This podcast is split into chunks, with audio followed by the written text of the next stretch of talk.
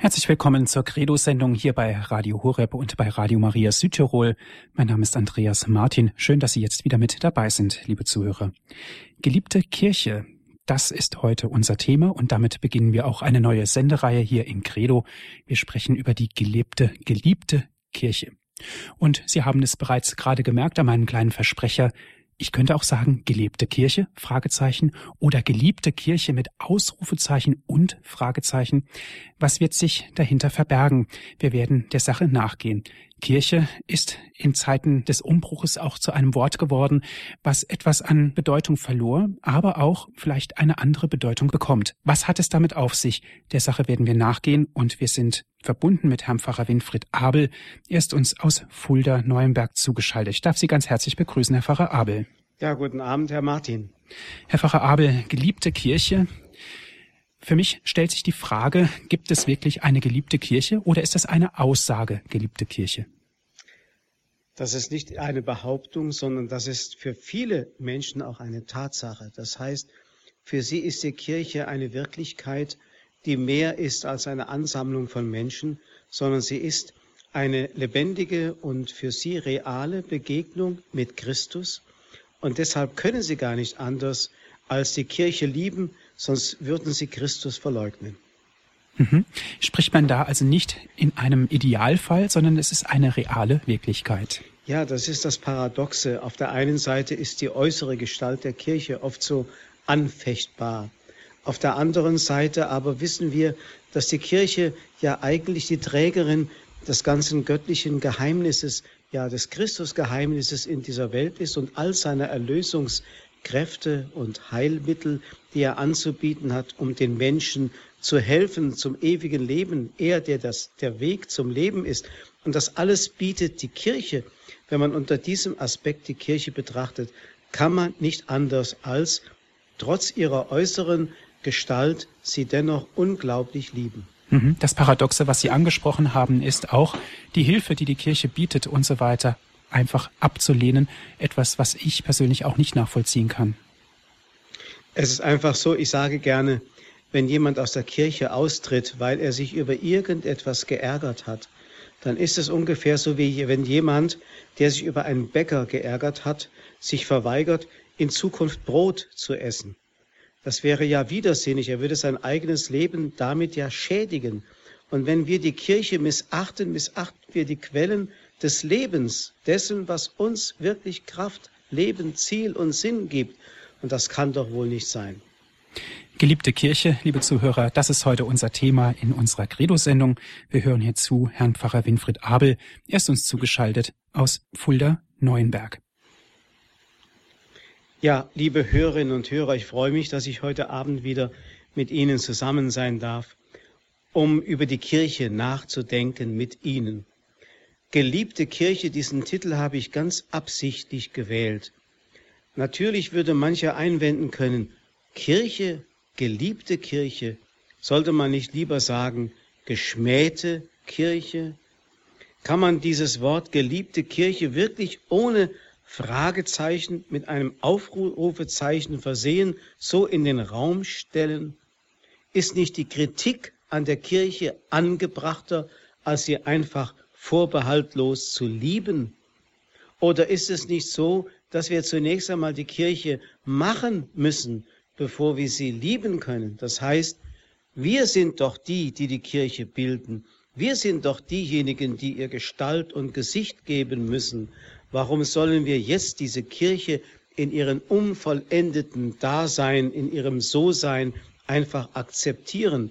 So mögen manche sagen. Aber es geht da wirklich um mehr. Wir leben halt heute in einer Welt, in der man sich das Christentum gewissermaßen selektiv herausnimmt und aus dem Christentum verschiedene Wahrheiten, die einem in sein eigenes Lebenskonzept passen, nimmt und das Übrige beiseite tut, also eine Art selektives Christentum, wo ich also nicht das Ganze mehr umfassen möchte, sondern nur gewisse Teilaspekte des Ganzen, eben wie es mir in mein Lebenskonzept, in meinen Entwurf passt, aber das wird mich ja in keiner Weise von der Stelle bringen, sondern mich immer unbekehrt lassen. Oder heute leben viele ein gewisses plurales Denken. Das heißt, für sie gibt es viele Möglichkeiten der Wahrheit, viele Möglichkeiten, Gott zu begegnen, vielleicht auch verschiedene Art von Gottheiten, die man durchaus ernst nehmen muss. Man kann sich doch nicht mehr an irgendwelche festgefügten Glaubenswahrheiten halten, wie sie etwa der Katechismus vorgibt. Das gilt gewissermaßen als rückständig, als intolerant, als verklemmt. Die Kirche erlebt, und nun bin ich ja immerhin schon über 70 Jahre alt und habe doch einige Entwicklung der Kirche durchgemacht und erlebt und kann das auch wirklich aus eigener Erfahrung sagen. Die Kirche erlebt einen rasanten Säkularismusprozess. Die Seelsorge wird nicht mehr verstanden als eine Hilfe dem Menschen gegeben, um zu Gott zu finden, sondern wird oft nur noch als ein Mittel der Psychotherapie gesehen. Oder was man früher Mission nannte, Verkündigung des Glaubens, wird heute oft als Entwicklungshilfe verstanden, also als Hilfe für ein besseres diesseitiges Leben. Genauso auch die Caritas wird nicht mehr verstanden als eine Vermittlung der Liebe Gottes, um selbst wieder zu einem Liebenden zu werden, also ein bekehrter Mensch, sondern als Sozialarbeit. Der Gottesdienst wird heute oft nicht mehr verstanden, weil die Menschen diese Beziehung zu Gott nicht mehr kennen und deswegen wird er zu einer liturgischen Darbietung, oft zu einer Art Selbstdarstellung der Gemeinde oder eines Priesters oder zu einer Informationsveranstaltung, wie ich das oft bei Schulgottesdiensten erlebe. Oder das organische Wachstum der Kirche, das geistliche Wachstum, das wird oft mit der Machbarkeit dessen ver, äh, vertauscht, was der Mensch heute anstelle dessen setzen kann, was eigentlich Wirken des Heiligen Geistes wäre. Die Kirche steht also heute inmitten dieses Säkularisierungsprozesses als ein merkwürdiges, fremdes Etwas und deswegen muss man versuchen, sie anzugleichen an die Zeit. Und deshalb ist oft die Kirche in manchen Vertretern darum bemüht, gesellschaftliche Anerkennung zu finden, eben dadurch, dass sie sich der Welt angleicht. Ich denke an solche Behauptungen wie sie jetzt in den Raum wieder gestellt werden im Zusammenhang mit der sogenannten Homo-Ehe, wo da bestimmte Politiker sagen, die Kirche nimmt die Lebenswirklichkeit überhaupt nicht wahr und richtet sich nicht danach. Die Kirche hat ja einen ganz anderen Auftrag. Sie hat nicht den Auftrag, die Lebenswirklichkeit der Menschen zu bestätigen, sondern die Lebenswirklichkeit Gottes den Menschen vor Augen zu halten, um sie daran zu gewöhnen, nämlich es gibt ein Leben, das anders ist, Leben in Fülle, wie Jesus sagt, und das bietet die Kirche an.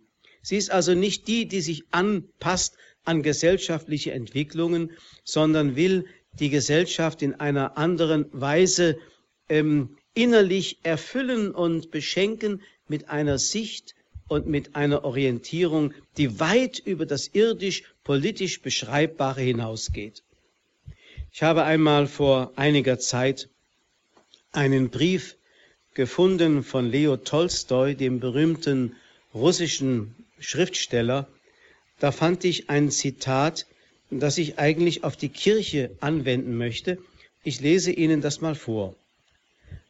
Leo Tolstoi schreibt, das Ziel des Schriftstellers kann nicht sein, Fragen zu lösen, sondern das Leben lieben zu lehren in all seinen unzähligen und unerschöpflichen Äußerungen. Wenn man mir sagte, ich könne einen Roman schreiben, in dem ich zu allen sozialen Fragen einen von mir für wichtig und richtig gehaltenen Standpunkt ausführen könnte, würde ich keine zwei Stunden Arbeit darauf verwenden. Wenn man mir jedoch sagte, das, was ich augenblicklich schreibe, werde von jenen, die heute Kinder sind, in 20 Jahren gelesen, und diese Kinder würden beim Lesen lachen, weinen und das Leben lieben lernen, dann würde ich ihm mein ganzes Leben und all meine Kräfte widmen. Genau das, liebe Hörerinnen und Hörer, möchte ich von der Kirche sagen. Die Kirche ist nicht an erster Stelle dazu da, soziale Probleme zu lösen, sondern die Leute zu lehren, das Leben zu lieben, Freude am Leben zu haben, selbst in ihren Nöten, in ihren Missständen, die sie oft erleben, in ihren Krankheiten, in ihrem Bedrohtsein des Daseins, das Leben lieben zu lernen, weil sie wissen, dieses Leben, das Gott uns bietet und das durch die Kirche vermittelt wird, dieses Leben kann uns nicht genommen werden. Das ist doch wunderbar zu hören. Also, wir erleben, dass die Kirche auf der einen Seite etwas ganz Fremdes in dieser Welt ist, auf der anderen Seite etwas, was uns Heimat bieten kann. Bei aller Kirchenkritik, die manchmal angebracht ist und auch an mich herangetragen wird, muss man immer unterscheiden. So pflege ich immer, wenn Menschen die Kirche kritisieren, zunächst einmal eine Gegenfrage zu stellen. Sagen Sie mal, sprechen Sie jetzt von der irdischen Kirche oder von der himmlischen Kirche? Und dann werden die Gesprächspartner sagen, ich meine die irdische Kirche. Und dann pflege ich wiederum zu antworten, ach so, Sie sprechen von der Minderheit. Die große Mehrheit, die Majorität, die ist längst über alle Kritik erhaben. Das ist die Kirche des Himmels. Das ist die Kirche der Heiligen. Aber diese Kirche der Heiligen gibt es auch schon unsichtbar unter uns. Denn wir können ja nicht die himmlische Kirche einfach so mit einem Scherenschnitt abschneiden von der irdischen Kirche. Sie ist ja ein und dieselbe Wirklichkeit in verschiedener Gestalt. Einmal geistig, einmal materiell und hier auf der Erde eben noch von einem Leib umkleidet, der natürlich, wie der heilige Paulus einmal schreibt, wie ein irdenes, brüchiges Gefäß unansehnlich wirkt und dennoch die größten Kostbarkeiten in sich birgt. Und um diese Kostbarkeiten zu sehen, wieder an sie zu glauben, wieder sie zu lieben, ja, das ist eigentlich der Sinn, warum ich diese Reihe geliebte Kirche Ihnen schenken möchte und mit Ihnen über diese Natur der Kirche nachdenken möchte, die vielen heute so rätselhaft verborgen oder sogar völlig unbekannt geworden ist. Denn das Problem ist die Jenseitigkeit, also das, was man nicht sieht, ist die eigentliche Wurzel und Natur der sichtbaren Kirche und wird doch kaum noch erkannt. Man reibt sich an den sichtbaren Dingen. Man spricht von der Organisation. Man spricht von der Institution Kirche, von der Amtskirche, also von all dem, was an ihr äußerlich ist. Und ich könnte, liebe Hörerinnen und Hörer, da ich selbst ein Betroffener bin, mich jeden Tag von morgens bis abends über diese Kirche ärgern, die in Generalvikariaten und irgendwelchen Abteilungen von Seelsorgeämtern uns manchmal in einer Weise behandelt, dass wir sagen möchten, mit dieser Kirche möchte ich nichts mehr zu tun haben. Aber schauen wir dann auf die geistliche Gestalt der Kirche, auf das, was jenseitig ist, ja, ich denke an, ein, an eine Audienz, die Papst Benedikt XVI. Im vergangenen Jahr gehalten hat auf dem Petersplatz. Und da hat er über das Geheimnis der Kirche gesprochen. Und da hat er wieder mal erklärt, dass das Wort Hierarchie eben genau der Ausdruck ist, der erklärt, dass die Kirche eben nicht vergleichbar ist mit irgendeiner soziologischen Struktur, die man in unserer Gesellschaft oder in irgendwelchen Gesellschaften auf dieser Welt findet. Die Kirche ist weder eine Demokratie, denn die Menschen machen nicht die Kirche, noch ist sie eine Diktatur, das heißt nicht irgendeiner steht oben an der Spitze und befiehlt, was alle zu machen haben, Sie ist also nicht vergleichbar mit irgendeiner menschlich, irdisch, soziologischen Struktur, sondern sie ist aus heiligem Ursprung. Und dieses Wort aus heiligem Ursprung ist genau die Übersetzung des griechischen Wortes Hierarchie. Hieros heißt heilig und Arche heißt der Ursprung. Die Kirche ist also nicht soziologisch erklärbar. Man kann sie zwar versuchen äußerlich zu beschreiben, aber ihr innerstes Wesen bleibt ein Geheimnis, denn sie ist göttlichen Ursprungs.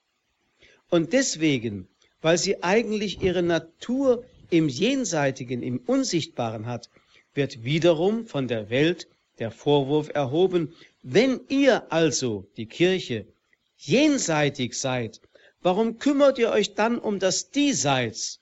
Haltet euch doch raus. Was mischt ihr euch ein in gesellschaftliche Diskussionen? Was wollt ihr euch einmischen in die Politik? Haltet doch den Mund. Geht in eure Räume und verehrt Gott auf eure Weise, aber lasst uns im Frieden.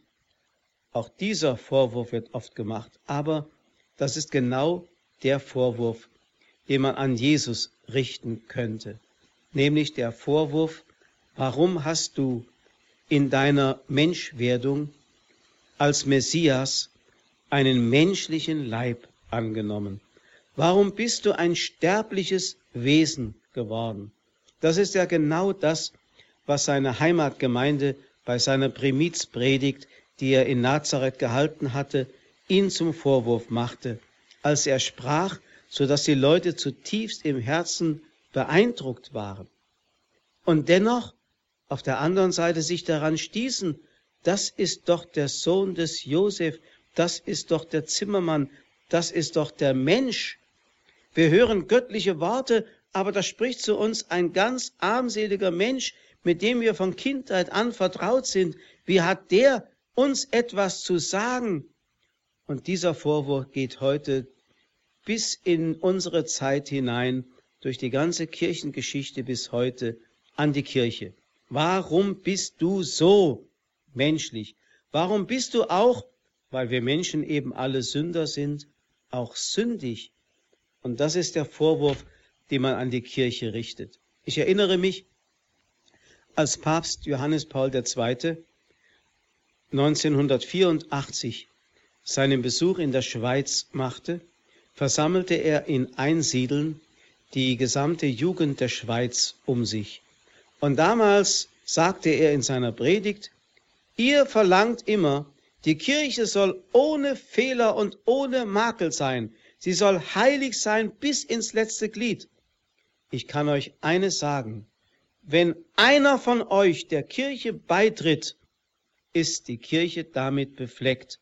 Denn jeder Mensch ist ein Sünder und deswegen ist die, Sünde, die Kirche hier auf der Erde immer auch eine sündige Kirche, aber zugleich eben auch eine heilige Kirche, denn das Unsichtbare ist größer und stärker als das, was sichtbar ist. Also können wir als Fazit aus dem, was ich eben sagte, schon heraus filtern eine gewisse Gesetzmäßigkeit. Die Kirche ist irdisch und himmlisch zugleich. Die Kirche ist sichtbar und unsichtbar zugleich. Die Kirche ist zeitlich und die Kirche ist ewig. Die Kirche ist sündig und die Kirche ist heilig. Das habe ich jetzt von der irdischen Kirche gesagt. Die himmlische Kirche ist natürlich über diese Dinge erhaben, die mit der Sündigkeit oder der Zeitlichkeit etwas zu tun haben. Also kann die heilige Kirche in ihrer Wesentlichkeit nur verstanden werden im Heiligen Geist. So wie der heilige Paulus einmal sagt, man kann, zu, man kann nur sagen, Jesus Christus ist der Herr, wenn man im Heiligen Geiste spricht. Man kann das göttliche Wesen Christi nur erkennen durch diese Erleuchtung des Heiligen Geistes und dasselbe gilt auch von der Kirche. Alle, die die Kirche schmähen heute in dieser Welt, haben nicht den Heiligen Geist. So könnte man das vielleicht sagen. Das ist jetzt nicht ein Vorwurf, sondern einfach eine Feststellung. Im Friedensgebet bei jeder heiligen Messe spricht der Priester, schau nicht auf unsere Sünden, sondern auf den Glauben deiner Kirche. Und damit will gesagt werden, diese Doppelnatur der Kirche, sündig zu sein und heilig zu sein, wobei natürlich der Glaube der Kirche unzerstörbar bleibt, unanfechtbar bleibt. Das ist es, was wir von der Kirche glauben, weil wir ein Teil eben dieser Kirche in der Doppelnatur sind. Liebe Hörerinnen und Hörer, jetzt machen wir eine kurze Besinnungspause mit etwas Musik und dann werde ich die Gedanken noch ein wenig weiterführen.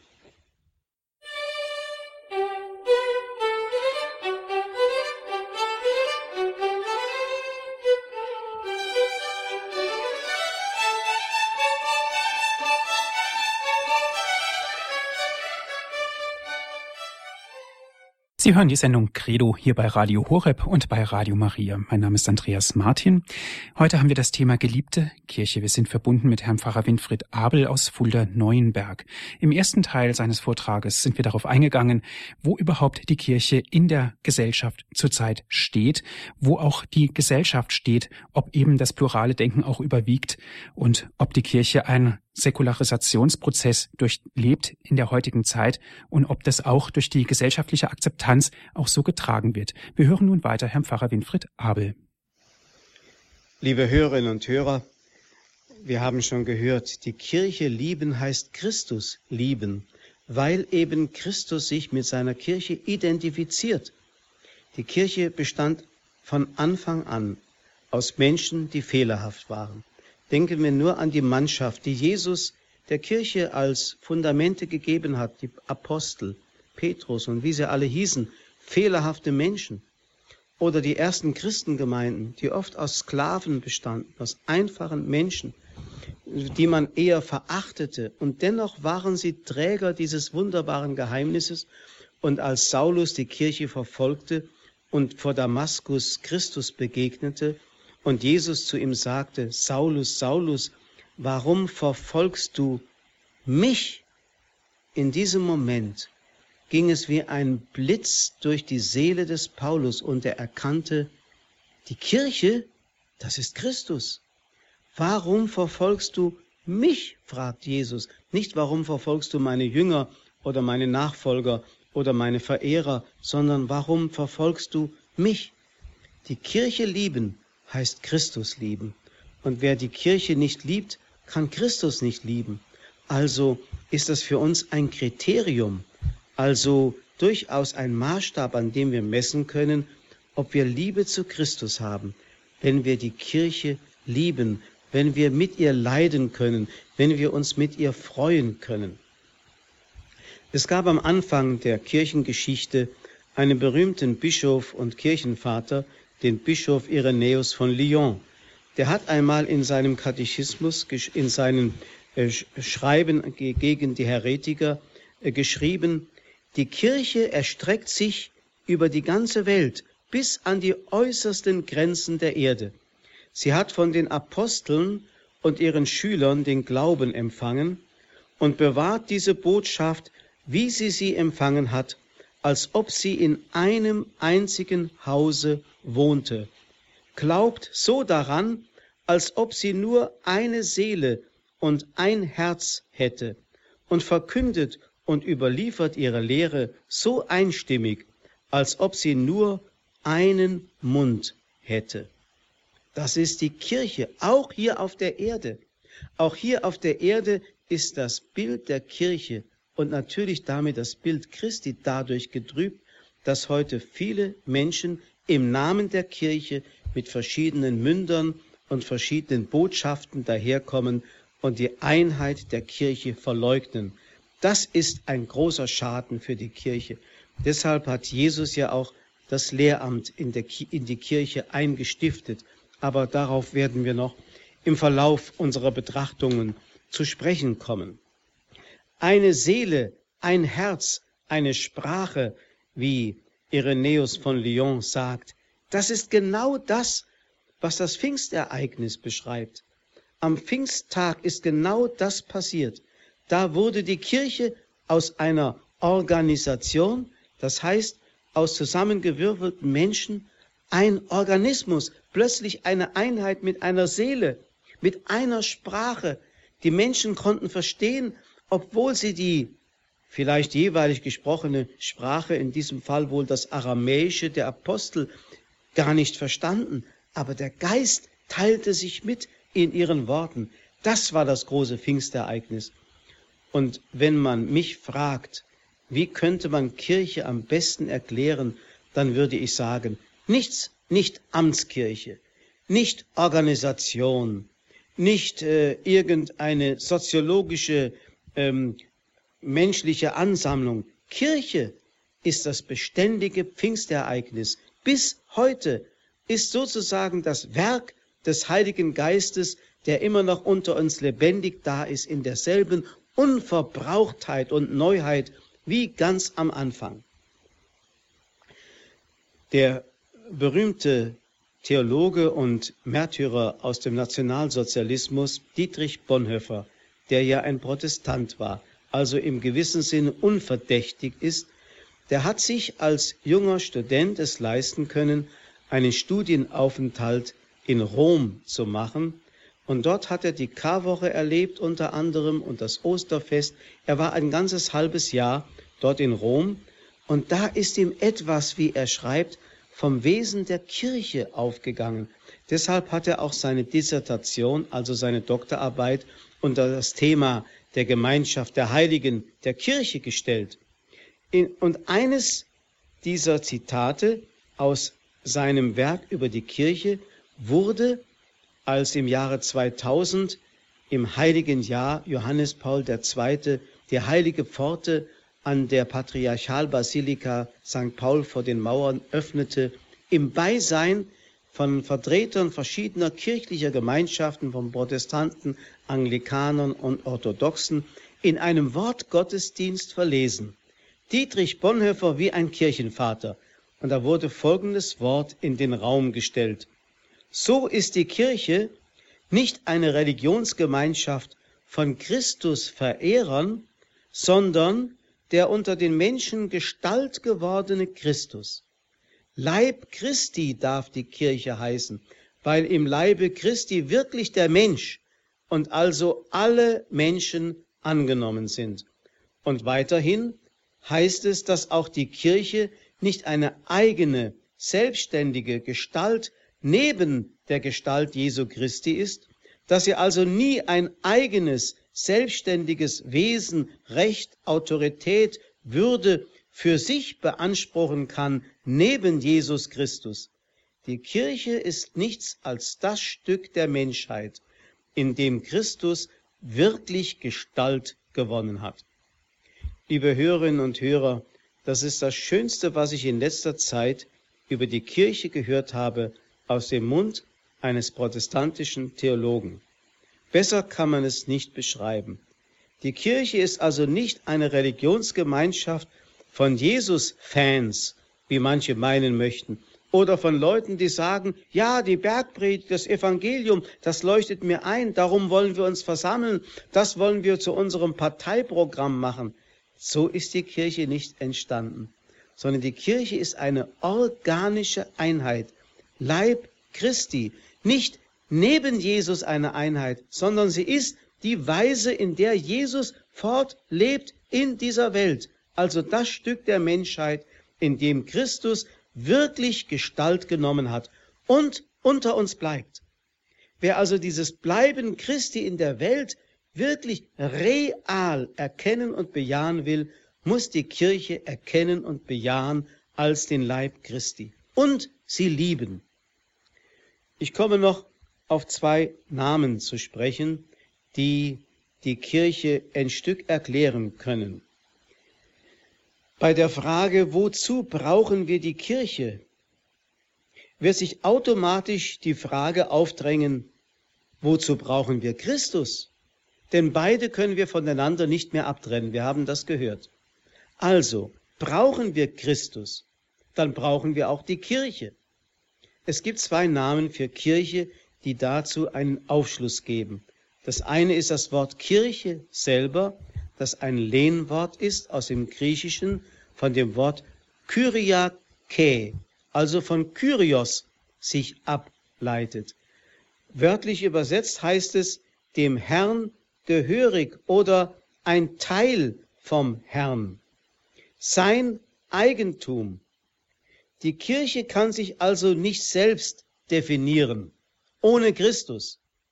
Die Kirche kann auch nicht über sich selbst verfügen und einfach machen und Gesetze erlassen, wie sie will. Sie ist verfügt. Ich denke an ein Wort, das Johannes Paul II. einmal definitiv gesprochen hat in Bezug auf die Ordination der Frauen in der Kirche. Er sagt, der Papst hat nicht die Vollmacht, dies zu verfügen. Damit wollte er sagen, die Kirche ist immer noch die Kirche Jesu Christi und nicht die Kirche von Menschen, die selber verfügen können, was zu geschehen hat oder was zu glauben ist oder nicht. Nein, der Papst ist eben auch nur Diener Christi. Ja, er nennt sich sogar den Servus Servorum, den untersten aller Diener. Deswegen die Kirche ist dem Herrn gehörig, sein Eigentum. Sie kann sich ohne ihn nicht definieren. Deswegen können wir nicht aus der Kirche machen, was wir wollen. Wir können nicht sagen, wir sind die Kirche, er ist die Kirche und wir sind ein Teil davon. Das ist doch schöner und ehrlich gesagt, es enthebt uns doch mancher Verantwortung, die wir Christus doch übertragen dürfen. Er ist es, der diese Kirche verantwortet. Die Frage lautet also nicht, wie hätten wir die Kirche gern, sondern wie will der Herr seine Kirche haben? Das wird eine Folgerung nach sich ziehen, nämlich wir müssen bescheiden zurücktreten können. Er muss wachsen, wir müssen geringer werden. Und wenn wir Liturgie feiern, wir machen doch nicht die Liturgie. Es gibt so viele Priester, die machen, was sie wollen. Die werden dann ganz kreativ, wenn es um Liturgie geht. Dabei geht es doch darum, dass Christus handelt, Christus zum Vorschein kommt. Mich hat einmal, als ich noch Gefängnispfarrer war, ein Gefangener gefragt, Herr Pfarrer, warum tragen Sie denn beim, beim Gottesdienst immer solch eine Plane? Er wusste nicht, dass das Messgewand heißt. Und da sagte ich ganz einfach deshalb, damit der Mensch darunter verschwindet und Jesus Christus zum Vorschein kommen kann, denn er handelt. Liturgie ist das Handeln Christi. Deshalb hat sich der Priester einzuordnen unterzuordnen unter das Handeln Christi und kann nicht einfach machen, was er will und auslassen, was er will und hinzufügen, was er will. Wichtig ist also, das prophetische Amt in der Kirche kann uns allein erklären, was dem Willen Christi gemäß ist. Dieses braucht es. Wenn wir also von Kirche als Kyriake, Christi Eigentum, des Herrn Eigentum sprechen, dann wird dazu auch gleichzeitig gesagt, wir sind ein Teil vom Herrn, wie die Rebzweige am Weinstock. Wir haben kein eigentliches absolutes Sein, sondern nur ein relatives Sein. Er, der Herr, ist absolut. Er ist der eigentliche. Wir können ohne ihn nicht sein. Das heißt, die Identität der Kirche leitet sich von Christus ab. Sie, die irdische Kirche in ihren Gliedern, wenn man so will, ist seine bessere Hälfte. Und damit haben wir auf eine etwas sehr schlichte, ja fast lapidare Weise zum Ausdruck gebracht, was Braut Christi bedeutet. Die bessere Hälfte Christi, die nur sein kann, weil er ist.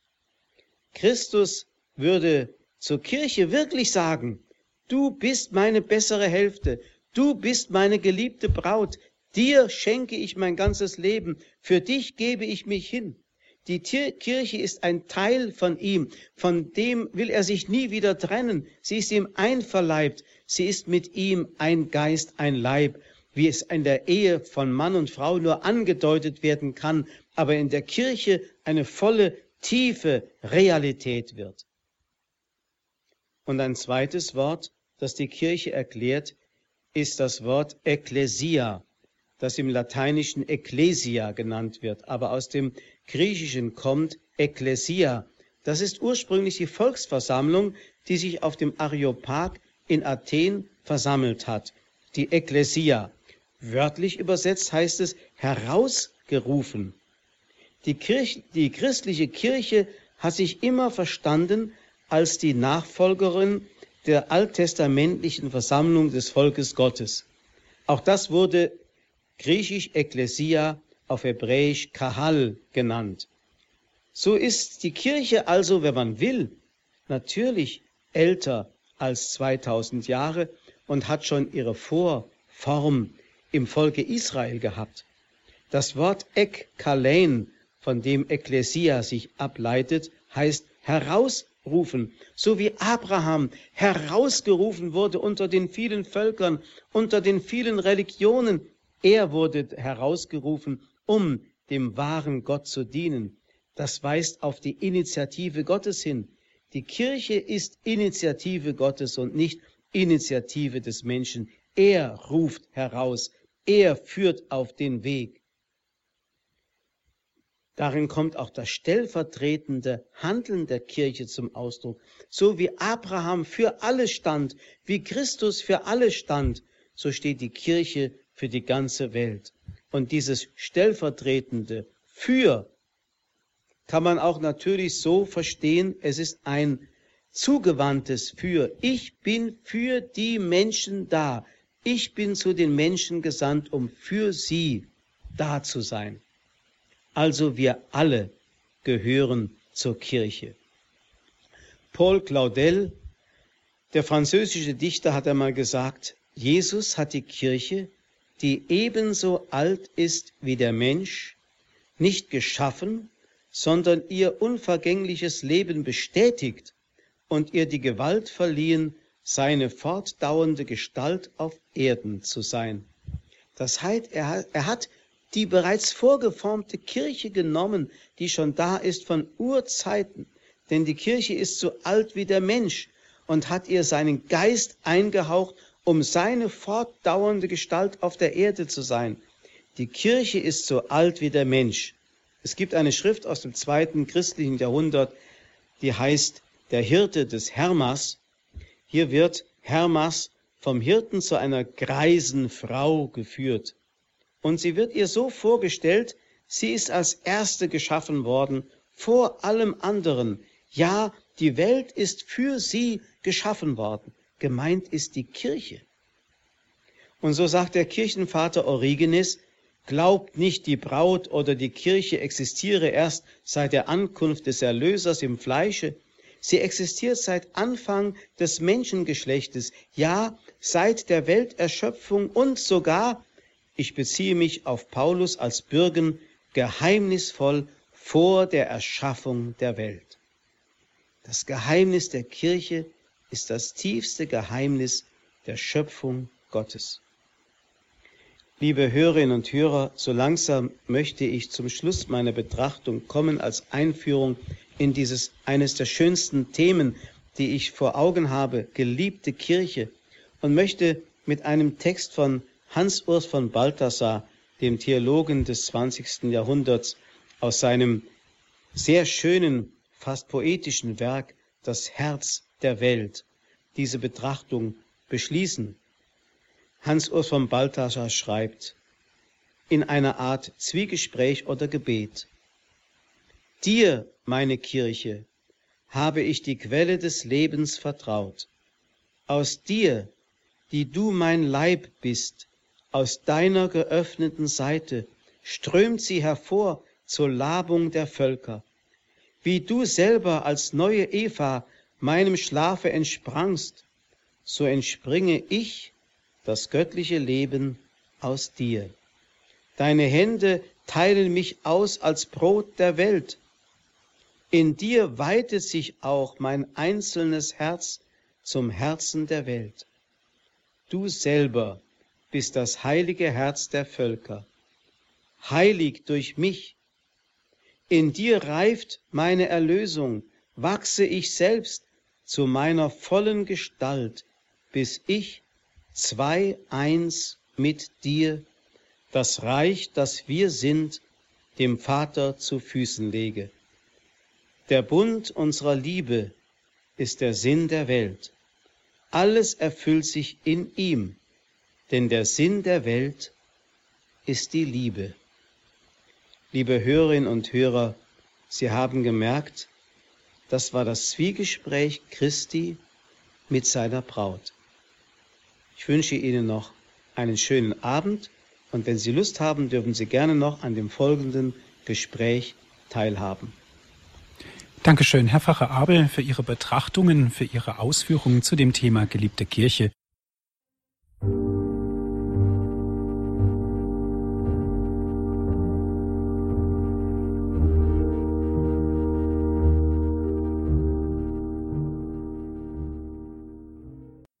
Sie hören die Credo-Sendung hier bei Radio Horeb und bei Radio Maria Südtirol. Es geht um das Thema geliebte Kirche. Liebe Zuhörer, herzliche Einladung. Was bedeutet für Sie geliebte Kirche? Wie ist für Sie die Kirche? Welche Bedeutung hat für Sie die Kirche? Kirche kann ja ganz vielfältig sein. Wir sind verbunden mit Herrn Pfarrer Winfried Abel aus Fulda. Herr Pfarrer Abel, Sie haben es erwähnt in Ihren Ausführungen. Zunächst wird die Kirche ja sehr oft sehr kritisch dargestellt. Aber wie ist es denn mit dem Heiligen Geist? Eigentlich ist doch die Kirche durchdrungen von dem Heiligen Geist und wir dürfen uns auch von dem, von dem, was, wie die Kirche zurzeit lebt und regiert, auch nicht herabziehen lassen, sondern das Positive entdecken und darauf hin und mit und zuarbeiten. Ja, es ist halt immer die Gefahr, dass wir uns von der Kritik der Welt zu sehr beeindrucken lassen. Die verlangt natürlich von der Kirche etwas anderes, als Gott von der Kirche verlangen dürfte.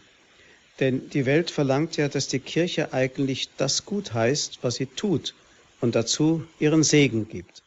Also, wie gesagt, wenn wir feststellen, dass bestimmte Dinge heute gesellschaftsrelevant geworden sind, und zum selbstverständlichen Lebensstil des modernen Menschen gehören, ob das Ehescheidungen sind oder homosexuelle Verbindungen, nur als Beispiel, dann verlangt die äh, Welt heute, dass die Kirche dazu ihren Segen gibt, um damit der Welt das gute Gewissen zu belassen, dass sie so bleiben kann, wie sie ist. Aber genau das ist ja nicht die Verkündigung des Wortes Jesu. Die Welt soll eben nicht so bleiben, wie sie ist, sondern soll umkehren Kehrt um, so ist die erste Botschaft von Johannes dem Täufer, die Jesus genauso wörtlich übernommen hat und die die Botschaft der Kirche bis in die heutige Zeit ist, damit die Menschen lernen, das Reich Gottes läuft nach anderen Gesetzmäßigkeiten als das Reich dieser Welt. Und diese Unterscheidung hat ja Augustinus ganz deutlich gemacht. Eine Civitas Dei, also eine Gesellschaft Gottes, eine Stadt Gottes, läuft unter anderen Gesetzmäßigkeiten als eine weltliche Gesellschaft. Und dafür steht die Verkündigung der Kirche und so steht sie gewissermaßen oft als ein Fremdkörper wie ein erratischer Block in der Wüste dieser Welt. Die Menschen reiben sich oft daran, aber wehe, wenn die Kirche nicht ihre Existenz in dieser Welt behaupten würde. Mhm. Die Kirche steht also da mit ihrer Wahrheit, aber auch mit ihrer Klarheit. Eine erste Hörerin habe ich in der Leitung, Herr Pfarrer Abel, das ist Frau Neumann. Guten Abend, Frau Neumann. Grüß Gott. Ich habe epileptische Anfälle. Ich habe sie seit meinem 13. Lebensjahr. Meine Oma hat mich, äh, ist gestorben, meine Taufbaden, und dann habe ich die Anfälle bekommen. Aber das ist gar nicht so einfach. Ich bin zu wenig und mache, ich lebe in der Lebenshilfe und so, aber es ist schwer, das Leben im Göttlichen so zu, so zu zu, nehmen, dass Gott mehr in uns ist, wie wir, das ist ganz, das ist so, so schwer, wie, wie, wie wir uns stellen sollen. Mhm. Dankeschön, Frau Neumann. Also es ist sehr schwierig, mit Gott zu leben unter auch schwierigen Umständen, Herr Pfarrer Abel. Das Leben ist immer ein angefochtenes Leben, das ist klar. Wir erleben ja, dass es die zwei Kräfte gibt, die der heilige Paulus ja auch beschreibt. Etwas, was nach unten zieht, etwas, was nach oben drängt.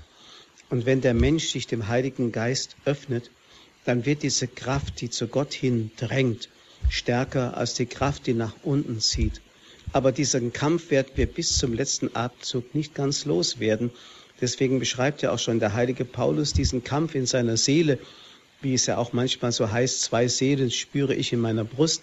Den beschreibt er so, dass er dann am Schluss fast in einer Art, äh, in einer Art Klage ausruft, wer befreit mich aus diesem sündigen Leib, damit ich endlich einmal diese Freiheit der Kinder Gottes erleben darf, die Gott mir eben auch durch seine Kirche schenkt. Also wie gesagt, das, was Frau Neumann erlebt, ist eigentlich der Kampf, den jeder Mensch kennt, von morgens bis abends, das Angefochtensein von dieser anderen Kraft, die nach unten zieht. Mhm. Frau Sundermann ist in der Leitung. Grüß Gott, Frau Sundermann. Grüß Gott. Ich komme aus Großfeld, Westfalen, Münsterland und bin schon 88 Jahre. Ich habe den Vortrag verfolgt mit so einem großen Interesse. Und das, das hat mich, äh, ich muss einfach Dankeschön sagen. Mir kann ich einfach nicht sagen. Es war einfach großartig und wunderbar, was der, der Pastor uns da gebracht hat. Und nochmal vielen, vielen Dank. Und ich, wie gesagt, ich lebe mit Radio Horeb von morgens bis abends. Das ist ein Geschenk des Himmels. Da kann man gut mit alt werden. Und dafür möchte ich auch danken. Ja, danke schön, Frau Sundermann, für ja. Ihren Anruf und ja, alles Gute für Sie. Dankeschön. Herr Pfarrer Abel, ich möchte ganz gerne nochmal auf den Punkt zurück, mit Gott leben. An, vielleicht an einem ganz konkreten Beispiel festmachen. Wie geht das ganz konkret? Mit Gott leben, das heißt eben auch ein Stück, jetzt bezogen auf das Thema, mit der Kirche leben.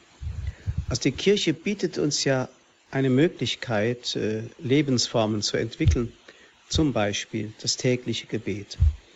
Also morgens zu beginnen mit dem Morgengebet und äh, tagsüber an Gott zu denken, ihn im Gottesdienst zu besuchen, ihn in der Eucharistie anzubeten, die Sakramente zu empfangen, den Sonntag zu heiligen.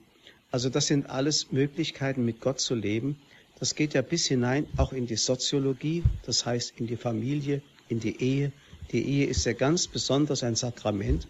Das heißt auch das Zusammenleben von Mann und Frau ist ein Leben mit Gott, wenn es richtig geführt wird. Denn die Liebe, die zwischen beiden waltet, ist die Liebe Gottes, die durch den Heiligen Geist ausgegossen ist. Also so kann man tatsächlich bis ins konkrete Leben hinein mit Gott leben, indem man sich selber versteht als einer, der ja hineingesandt ist, wie so ein kleines Samenkorn in die Erde gelegt, wie ein Sauerteig, der wirken kann. Und ich empfange beständig die Kraft, das sein zu dürfen für die Welt, wenn ich mich eben an die Schätze wiederhalte, die die Kirche mir anbietet, eben im Brot der Eucharistie und im vergebenden Wort bei der Sündenvergebung. Mhm. Aber Herr Pfarrer Abel, es kann ja unter Umständen auch sehr schwer sein, wenn ich jetzt gerade im Leiden stehe und ich den Sinn des Leides überhaupt nicht erfassen kann, dann noch sagen zu können, geliebte Kirche, ich glaube und ich lebe mit Gott auch in meinen, auch in schweren Tagen, wie es so schön heißt. Es gibt ja viele Momente im Leben, die ich einfach nicht begreife. Das Leiden oft am allerwenigsten. Wo ich dann einfach vielleicht nur noch sagen kann, Herr, du weißt es. Herr, dein Wille geschehe oder, oder wie ich einmal bei einem Gefangenen in der Zelle den Zettel gefunden habe, äh, Herr, ich begreife dich nicht, aber ich vertraue dir.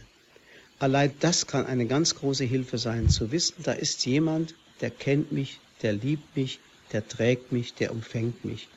Auf obwohl ich ihn oft nicht begreife, weil Leiden einfach nicht erklärbar ist. Obwohl wir auf der anderen Seite wieder vor Augen haben, dass es jemanden gab, der gelitten hat, ohne dass es je einen Grund dafür gegeben hat, dass er gesündigt hätte oder schuldig gewesen wäre. Er hat gelitten und sein Leiden hat dennoch einen Sinn gehabt und das war Jesus. Und wenn sein Leiden einen Sinn hatte, der nie was Böses getan hatte, dann muss unser Leiden noch einen größeren Sinn haben. Mhm. Und aus dem Leben Jesu heraus können wir lesen, der Sinn des Leidens war die Liebe. Ja, danke schön. Frau Hurpes ist in der Leitung. Grüß Gott. Ja, grüß Gott. Herr Pfarrer, ich möchte Ihnen von Herzen danken für diesen wichtigen Vortrag und ich, wie Sie gesagt haben, hoffentlich folgen noch einige. Und aber eins ist mir neu dabei. Und zwar, Sie sagten, die Kirche war schon immer da. Wie kann ich das? Ähm, ich, ich nehme es Ihnen voll ab, aber ich möchte es ja auch anderen erklären wollen, weil ja sehr viel über die Kirche und gesprochen wird und oft Leute, die sehr gläubig sind und sich doch so schwer tun mit dem, mit dem, was in der Kirche eben nicht gut ist, dass sie dauernd die ganze Kirche, immer von der Kirche reden. Ich sage denen auch immer, das ist nicht die Kirche, das sind einzelne Leute und das, ich habe auch zu kritisieren an vielem, was geschieht. Aber wie kann ich, ich habe bisher immer gesagt, die Kirche ist von Christus gegründet. So habe ich mir das immer gedacht, dass Jesus Christus die Kirche gegründet hat mit den Aposteln. Aber Sie sagen, die Kirche war schon immer da. Das ist ganz interessant, aber ich möchte gern eine Erklärung dazu. Mhm. Dankeschön, Frau Rurbes, für Ihren Anruf. Herr Pfarrer Abel. Ja, diese, diese Gestalt der Kirche als etwas, das schon von Anfang an war, deutet sich äh, in den Paulusbriefen an, wenn der heilige Paulus sagt, dass schon vor der Beginn, vor dem Beginn der Schöpfung ähm, eigentlich wir auserwählt waren. Und gemeint sind ja nicht nur wir, die wir nach Christus leben, sondern die ganze Menschheit ist gemeint. Wenn man also meinte, dass erst mit dem Aufkommen Christi in dieser Welt das Heil begonnen hat, dann sehen wir das sicherlich falsch, weil wir das vielleicht nur zu sehr in dieser zeitlichen Abfolge sehen können, vorher und nachher. In Wirklichkeit aber ist schon äh, die ganze Menschheit einbezogen in das Erlösungswerk Christi, das sich auswirkt bis auf den ersten Menschen. Deshalb wird ja auch zum Beispiel in der Ikonografie dargestellt, wie der auferstandene Christus die Höllenpforten zerbricht und dann als erstem dem Adam die Hand reicht und ihn herausholt, als zweitem die Eva und so weiter. Das heißt, es will gesagt werden, das ganze Erlösungswerk Christi findet ja nicht nur statt für die nachfolgenden Generationen, sondern erstreckt sich auf das Ganze der Menschheit. Und so ist also die Urgestalt der Kirche da im Menschen selber, dann nochmal speziell in dem bereits vorgeformten der Kirche, das in Abraham beginnt mit dem auserwählten Volk Israel und das dann eine volle Gestalt annimmt, annimmt in der Menschwerdung Christi und dann äh, seine besondere Gewichtigkeit bekommt in dem, was wir nach Christus die Kirche nennen. Aber man kann, wie gesagt, das Ganze nicht auseinandernehmen. Es ist eine ganz große, wunderbare Einheit einer erlösten Gemeinschaft, die schon von Anfang an da ist. Mhm. Herr Will ist in der Leitung. Guten Abend, Herr Will. Ja, guten Abend. Äh, ich habe äh, keine Frage insofern, nicht, dass es keine Fragen gäbe, aber ich kann nur äh, kirchenmäßig sagen, dass ich also ohne die Kirche und natürlich auch ohne unseren heiligen, dreifaltigen Gott, sprich ohne Herr Jesus Christus nicht leben wollte.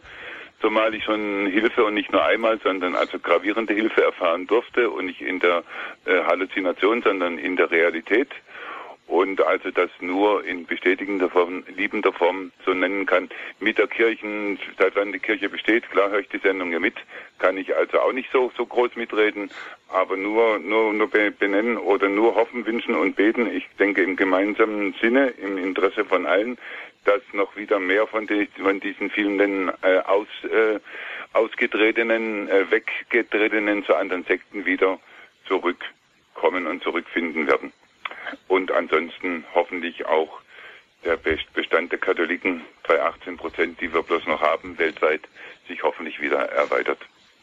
Ja, Herr Will, Dankeschön. Danke auch. Alles. Gute für Sie.